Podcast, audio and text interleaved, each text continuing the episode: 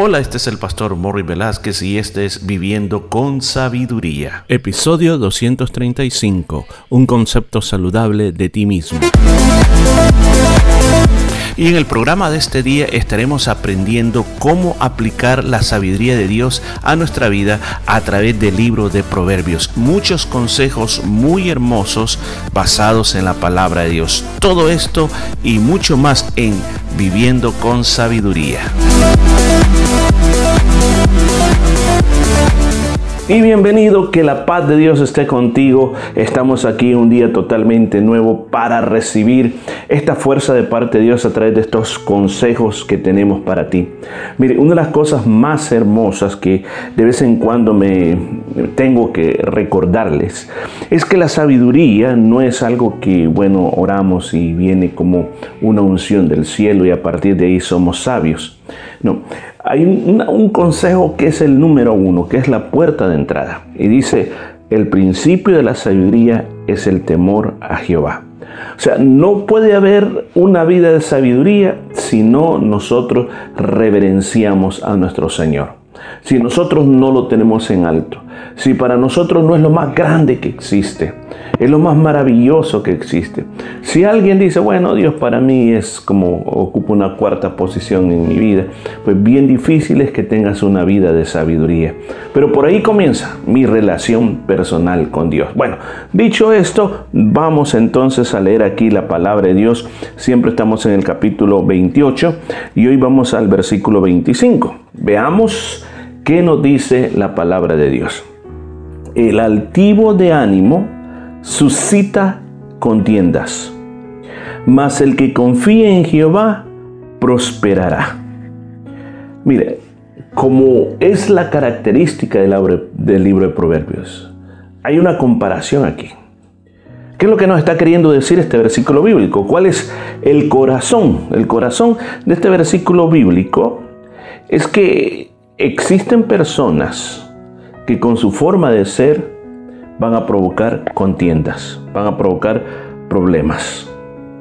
Pero también existen personas que prosperan porque confían en Dios. Yo creo que si yo le preguntara a usted qué es lo que usted deseara más en su vida de estos dos tipos de personas, ser una persona que genera problemas o ser una persona que camina en prosperidad. Yo creo que todos diríamos, yo quiero la prosperidad. Yo quiero ser una persona próspera. Yo quiero que todo lo que emprenda me salga bien y que me vaya bien y que yo sea de bien. Eso es lo que yo, yo quiero. Yo no quiero ser una persona que ande en medio de pleitos, de problemas. Yo no quiero ser ese tipo de persona, ni quiero estar cerca de ese tipo de persona. Analicemos al primero. El altivo de ánimo. En la palabra de Dios, cuando se habla de ánimo, también se habla de espíritu. Pero no se refiere literalmente al espíritu humano, sino se refiere a lo que te impulsa. ¿Qué es lo que te impulsa? Entonces aquí hay una persona que es altiva con respecto, con respecto a su propia forma de verse a sí mismo. Eh, lo que tiene dentro de sí esa persona es un alto pero un alto concepto de sí mismo, más allá de lo normal. El otro día, cuando terminamos uno de estos eh, episodios, yo decía, no se preocupe que en la vida usted va a encontrar siempre personas que saben más que usted, que son más que usted, así como también va a encontrar personas que saben menos que usted y son menos que usted, por varios factores. Entonces, nuestro trabajo no es y yendo por la vida tratando de derrotar a aquellos que son mejores para nosotros, para siempre estar a la cabeza de todo el mundo. Ese no es nuestro trabajo en la vida. La palabra de Dios está en contra, en contra de las personas que son altivos de ánimo. Las personas que se creen mejores que los demás que tienen eh, dentro de sí, podemos llamar un carácter, pero no tan bueno como para sentir que son superiores a los demás y que, que el mundo les debe pleitesía todo el tiempo. Fíjense que yo quiero decirle algo. A veces, a veces, todos nos llegamos a sentir así. Por alguna razón, especialmente cuando pasa un momento en el cual tú has ayudado a solucionar el problema a alguien, les has dado, les has dado un buen consejo, has hecho algo y eso algo que hiciste eh, te mereció alguna alabanza. ¿Se recuerda aquel episodio que hablamos de la gran prueba del hombre y dijimos en esa ocasión que el hombre se prueba por medio de la alabanza que se le da? Entonces hay momentos que nosotros vamos a ser tentados a que nuestro espíritu o nuestra manera de ser se crea más de lo normal o de lo que realmente debe ser. La misma palabra Dios también nos dice que nadie debe tener un concepto más alto de sí mismo del que debe tener.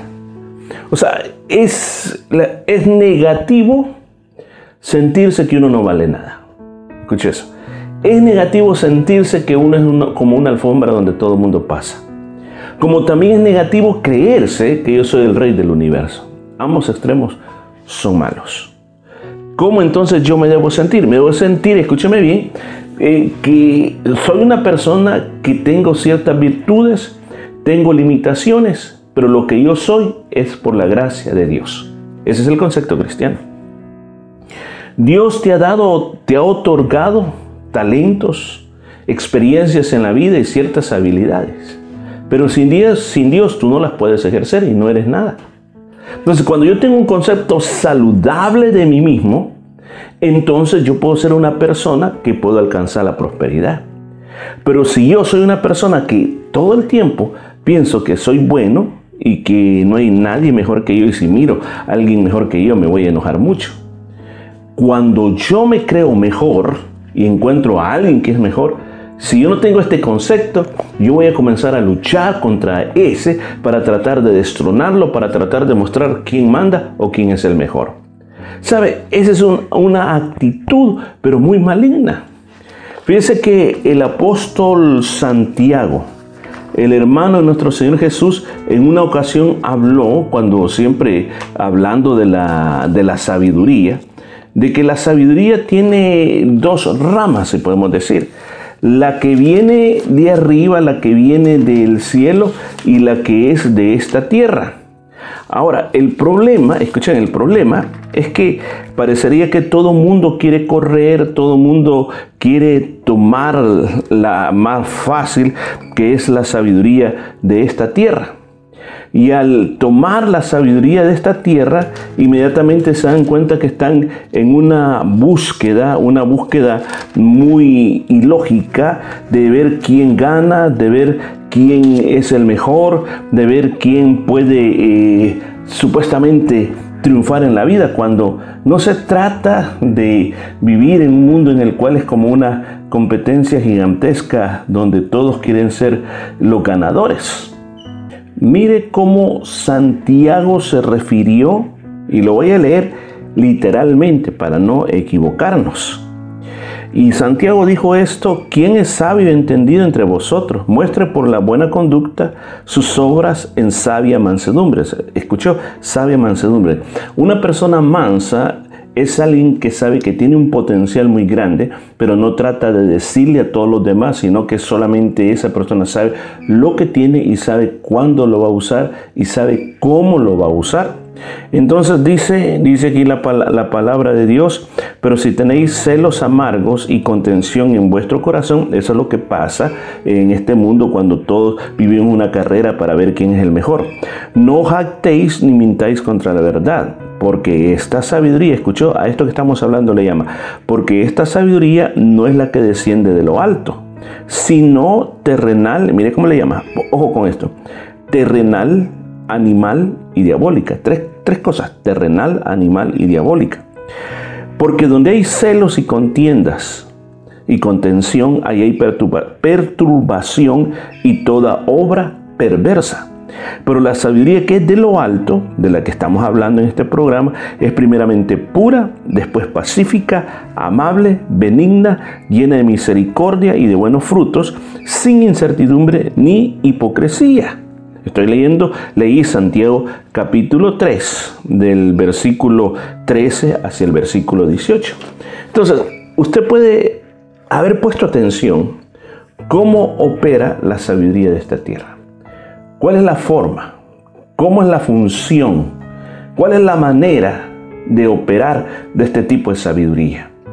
Ahora, cuando yo veo eso, yo me doy cuenta cómo en este mundo lo que acaba de decir Santiago es algo tan real. Tan real que esta persona que es altiva de espíritu, tiene con ese carácter que quiere conquistarlo todo, va a suscitar contiendas. Porque la mayoría reaccionamos, yo no me voy a dejar. Pero mire qué contraste con él, dice, para el que confía en Jehová.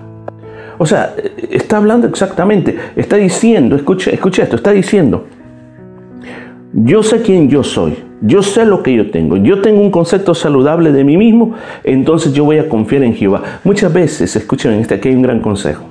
Aunque usted sepa y, está de y si está delante de unas personas que creen que lo saben todo, mejor quédese callado no se mete en problemas. Usted quédese callado.